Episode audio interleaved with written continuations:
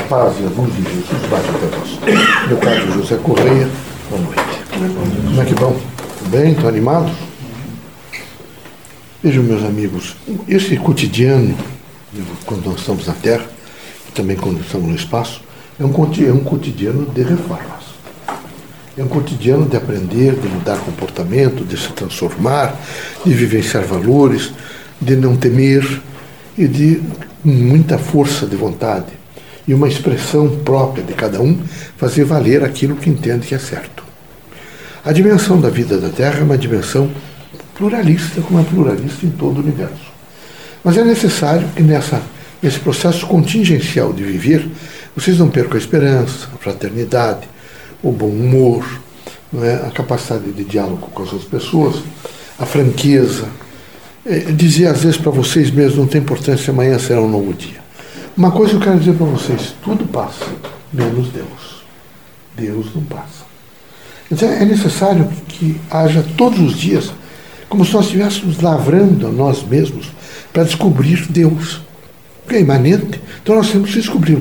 Nós vamos descobrir no exterior, primeiro no interior, depois no exterior. Então é preciso muita coragem, porque para descobri-lo, é preciso que a gente retire alguns elementos que são impeditivos. São nuvens, né, são elementos negativos, são aspectos que não permitem que a gente o enxergue, o sinta, o veja, o perceba. E nós queremos que sabe que, que alguém diga, olha, ele ali, lá, acolá. E não é isso. Ele está internamente em nós. Mas isso é preciso fazer um esforço muito grande para provocar mudanças. E por que provocar mudanças? Porque vocês, como eu, quando vimos a Terra, estamos na Terra para realmente nos transformarmos. Então, todos os dias nós encontramos pessoas diferenciadas, todos os dias nós encontramos pessoas que nos provocam, todos os dias nós encontramos pessoas que estão com resistência, por exemplo, às vezes ao pensamento que temos. Mas isso não significa que a gente vá se desesperar e vá perder o equilíbrio. É preciso sempre pautar a vida pelo certo, pautar a vida pelo amor, pela fraternidade, pela luz, e pautar a vida por um contínuo, é, um contínuo processo de estudo e trabalho. Porque o trabalho disciplina as pessoas. Quando as pessoas param de trabalhar, é como se eles pusessem a mão numa campainha e dissessem para o lado de cá, olha, eu não estou fazendo mais nada, vocês acham eu tenho que sair da terra, desocupar o beco, não é? Porque tem muita gente aqui que está preciso reencarnar, então o que é que eu fico fazendo aqui? Então, é necessário que vocês todos estejam sempre nesses eitos de disciplina de trabalho. Vocês têm que trabalhar e, e fazer um pouco de reflexão, quer dizer, retornar um pouco ao tempo, verificar como é que foi a vida de vocês, os que têm hoje 50 anos, os que têm 30 anos, mas todos voltar um pouco aos 17, 18 anos e imediatamente se assumir uma pessoa nessa dificuldade tão grande processual que envolve a todos a nível de transformação. Quero também dizer para vocês que sabe a grande crise de vocês é não saber esperar. Vocês têm uma dificuldade de esperar que impressiona-me muito. Dificuldade imensa. Eu sei que um pouco é a turbulência e a transformação tecnológica que veio e que ninguém fica indemne a isso. Todos são atingidos. No entanto, é preciso cautela, paciência, é preciso saber esperar. Porque né, se vocês não souberem esperar, vocês têm dificuldades até mesmo de satisfazer algumas necessidades. E não satisfazendo algumas dessas necessidades, vocês ficam precarizados. Vocês sempre, é sempre precário as relações é sempre precário o amor, é sempre precário a vida, é sempre precário chegar o dia seguinte. Como é que eu vou chegar o dia seguinte? Tudo precário. E precário porque fica, fica condicionado a ter um carro novo, a ter casa bonita, a ter... São esses elementos materiais que são extremamente deterioradores de uma ordem eh, espiritual. Porque eh, essa preocupação intensa, só de fazer, evidentemente, um crescimento de ordem material, ela diminui a dimensão espiritual. Era preciso que vocês pensassem um pouco uma ordem espiritual. Eu tenho muita pena de os filhos enriquecerem.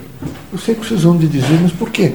Eles comem bem, mas comer tem um limite. A melhor comida que chega, ele já se enfada daquilo, se enfara, não quer mais. Dormir, as camas são boas, confortáveis, mas também não. De repente não tem.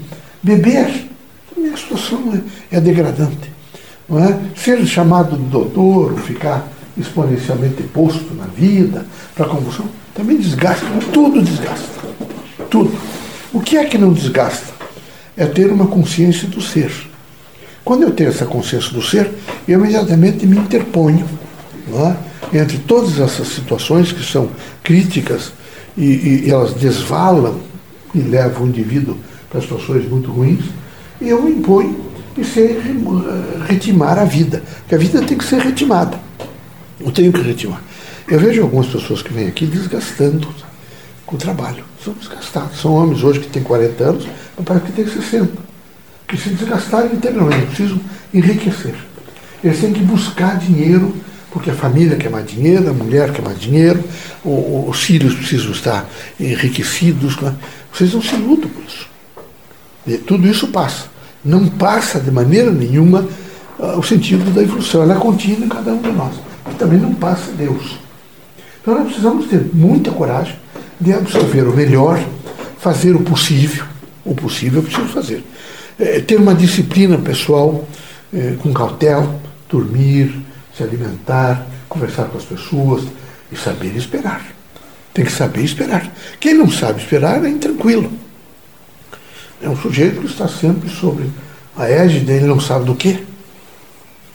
E não se satisfaz com nada. Nada.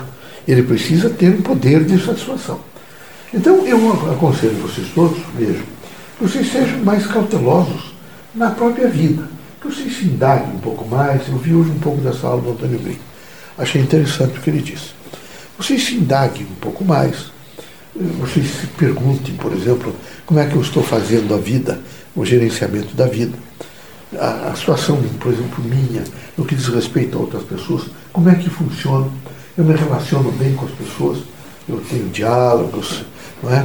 eu sei dizer para a pessoa não tem importância, seja paciente. Eu sei aconselhar para o bem. Então, vejo, isso eu vi ele trabalhar tal de assentamento.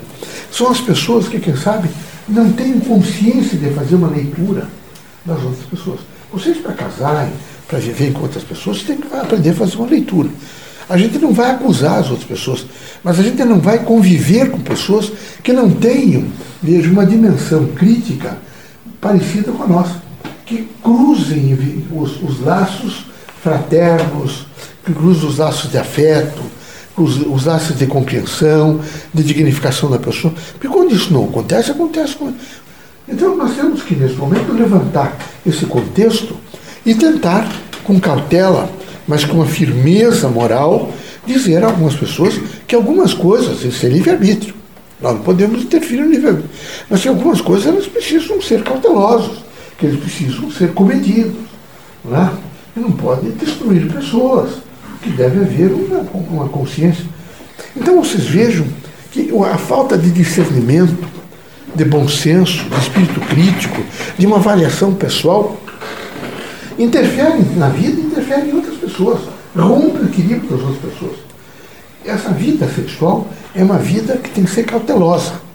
O indivíduo tem que parar um pouco e ficar, não pode, num gesto, e num, momento de, de destemperado, e começar a fazer as coisas todas com desmando, que já era consequência. Então, uma mulher fértil, eu, eu estou imaginando que isso pode representar, sem cautelas essenciais, não é?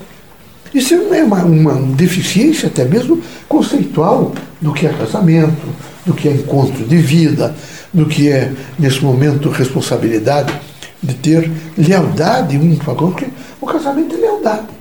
A base de qualquer coisa é lealdade. Ou se tem lealdade, ou você tem lealdade. Faltou lealdade, faltou, evidentemente, o vínculo. Porque a manutenção do vínculo é por lealdade.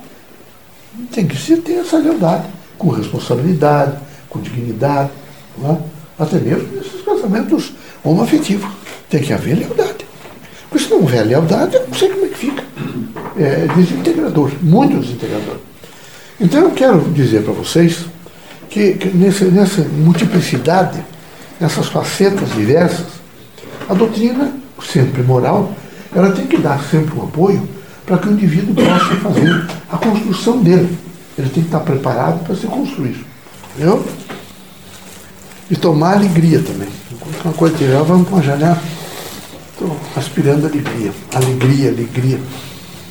Bom, bem, o bem, o amor, do bem.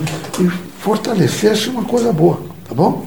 Sejam felizes, vamos trabalhar. Que Deus abençoe vocês.